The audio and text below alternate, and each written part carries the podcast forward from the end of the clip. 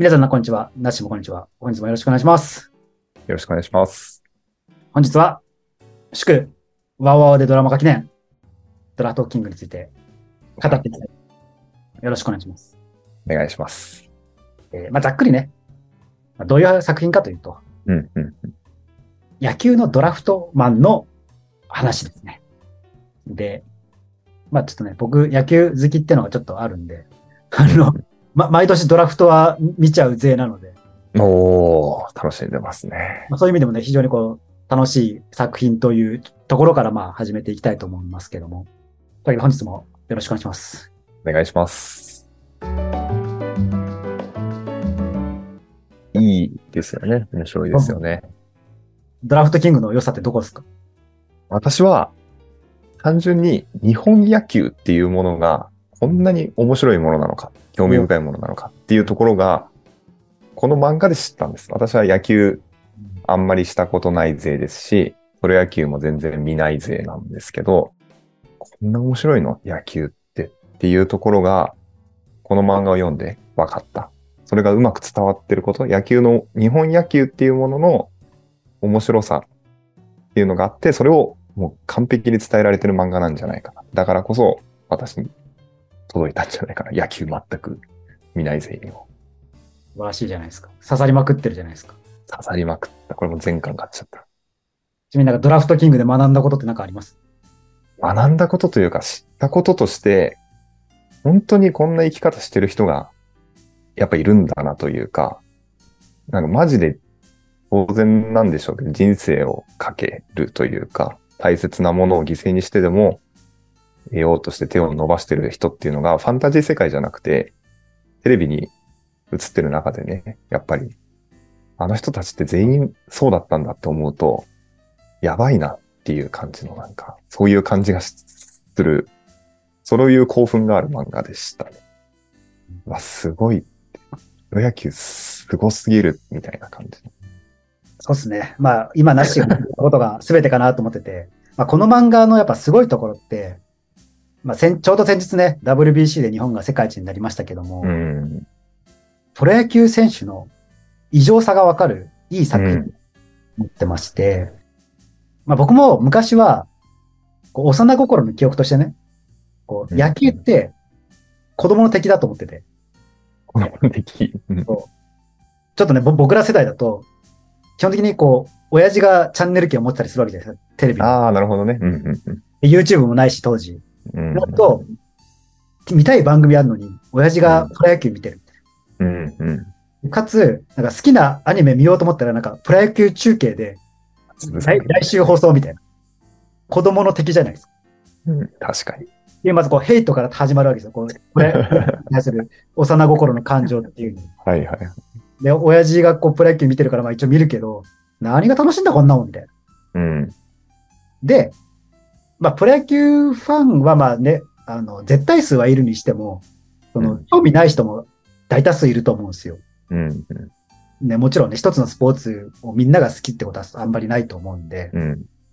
てなった時に、野球ってやっぱりその、リテラシーが必要というかね、み見るための、うん。なんだ横にいる人が、なんか、ピッチャーとか、キャッチャーとかバッターのなんか感情を適当に言うぐらいが多分一番楽しい見方で、うん。確かにね。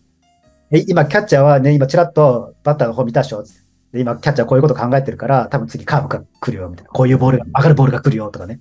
そうやって言うと、え、なんでわかんの？みたいな感じになって、こう、楽しめたりすると思うんだけど、まあ、これ非常にリテラシーがいるやつだと思うんですけど。ね。うん。で、プロ野球中継の面白さに、って何かっつったら、あそこに映ってる人全員が化け物ってところが面白さ。うん。そうなんだよなって、この漫画読むと思うから。そう。で、それは多分あの、相撲中継でも僕は全く同じことが言えると思ってて、うんうんうんうん。相撲中継も子供の敵じゃないですか。おおおじいちゃんって言ったら、あの、おじいちゃんがずっと夕方はなんかよ、あの、5時、6時台はずっと相撲中継見ててアニメが見れないみたいなね。なんかあったりして、な何がもう、何がもう、裸の男がぶつかり合ってて楽しいんだってあ思うけど、いや、あそこにいるのは、マジでも全国でのなんか喧嘩自慢の最高、最高作品があそこに集まりましたって聞くと、うんうん。やべえみたいになるじゃないですか。なんとなく見てるプロ野球が、実は全員化け物って知った瞬間に初めてプロ野球が面白くなると思うんですよね。プロ野球中継が。うん。うん。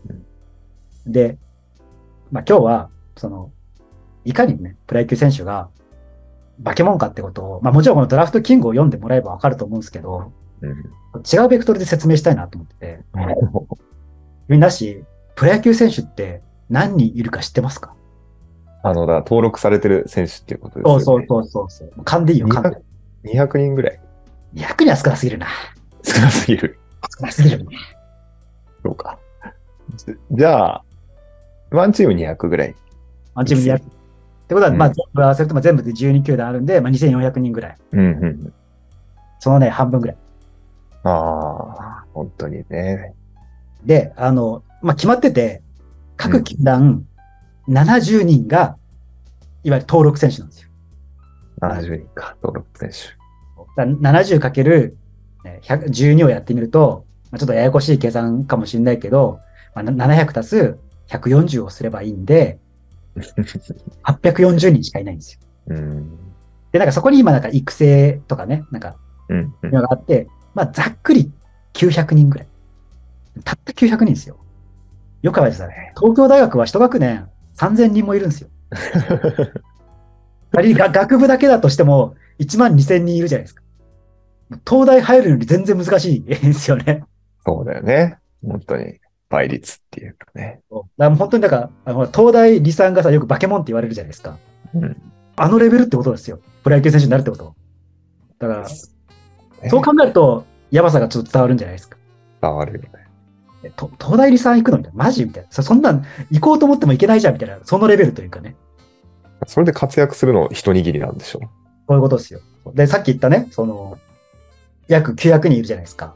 で、その中で、まあ、スポットライトを浴びれるのが、まあ、ざっくり120人なわけですよ。うん。その120の中でも、まあ、さらにね、実際にこう、その日のヒーローみたいになれるのは、本当にごく一握りじゃないですか。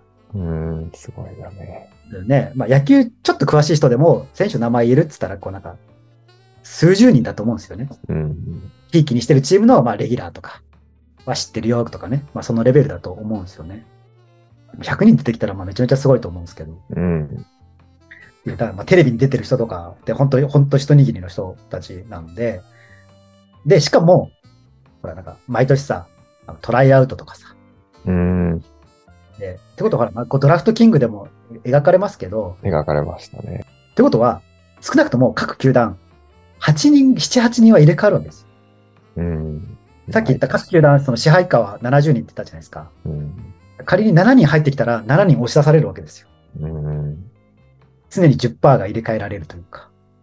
でシビアだよね。本当に勝つためにやってるもんね。それいう漫画読むと。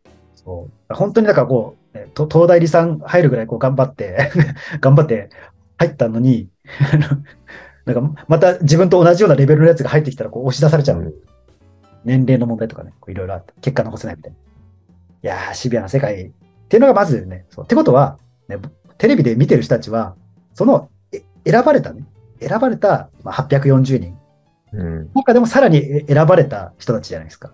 うん。化け物を追う化け物ですよ。あの、ヤジ飛ばしてる場合じゃないんですよ。あそこに出てる人たちに対して。ね、ほん、そうなんですよね。だから、まあ、あとは、だからそういう気持ちが僕にはあるんで、僕はあの、プロ野球の、プロ野球選手を応援できないんですよね。ぜ全員化け物だから。おあ俺が応援するもするまでもなく全員化け物なんで、謎のこじらせが出てますね。謎のこじらせが発生しちゃうんですよ。いや、でも俺が応援したところで、全員、俺より野球うめえしなとか思ってながら。っていうまね。あね。そっていうのを、あの、発掘するお話ですね。う。そうそうそうそうそう。こういう化け物を。で、ドドラフトキングって何かっていうのを一応説明しておくと、うん有望な選手、ね、目立ってる、まだプロ野球選手な有望な選手っていうのは、まあ言っちゃえば、誰でも簡単に見つけられるよねっていうのがまず一つあってね。こう甲子園で活躍しましたとかね。なんかめちゃめちゃ速い球を投げますとか。そうそういうなんか、っていうのはまあ、それは1指名、2指名すれば、それはいけるよねっていうところが。そうじゃなくて、みんなが目つけてない原石を見つけるこそが、ドラフトキングだっていう話ですね。他のスコットは気づいてないけど、俺は気づいてるぜ。お前のその才能、みたいなね。イチローとかもドラフト1位じゃ全然なかったみたいな、そういう話だもんね、なんか。そううまあ、イチロー選手とかね、あの、中日の監督やってた落合選手とかね、うんうん。決して、こう、輝かしく、こう、何者入りで入ってきた人たちではなくて、でもそれは当然その、競合しちゃうから、そうなるとまあ、うん。いい選手って取れないよね、みたいな感じで。うん。そうじゃなくて、発掘してこその、その、スカウトマンの力量が試されるところだろっていうところがすごい面白いところというかね。そうね。あと私、このスカウトマンのプロフェッショナルさも結構ジーンとくるところなんですよね。いいキャラクターだと思います、主人公も。じゃあもう、毎年のドラフトの特番見てください、本当に。確かにね、このドラフトキング見ると、あのドラフト特番がすごい面白くなると思う。確かにね。だって、まあドラフトキングではやっぱ主人公中心に描かれるじゃないですか。うんうん。もうその、実際のドラフト見ると、選手全員にそのもストーリーがあるわけですよ。うーん一人一人。エモエモじゃないですか。エモエモだよね。未だに忘れないのはね、まさかの WBC の選手になってしまいましたけど、あの沖縄出身の宮城投手ですよ。あ、ずっとおっしゃってましたね。僕、あの、彼のドラフトの時の V が感動しすぎて、あの涙を流してしまって、感動しすぎて、な、ナッシーに共有するっていうね。いや、この選手、本当にいい選手なんだよつって。動画を共有するっていう。はいはいはい。ああれから、ちょっと時は経ちましたけど、今、ねね球界を代表するピッチャーになってるじゃないですか。すごいね。あ、アマスさえ、妹が芸能界入りしてるじゃないですか。ね。見ました、私も。びっくりですよね。すごいよね。本当に。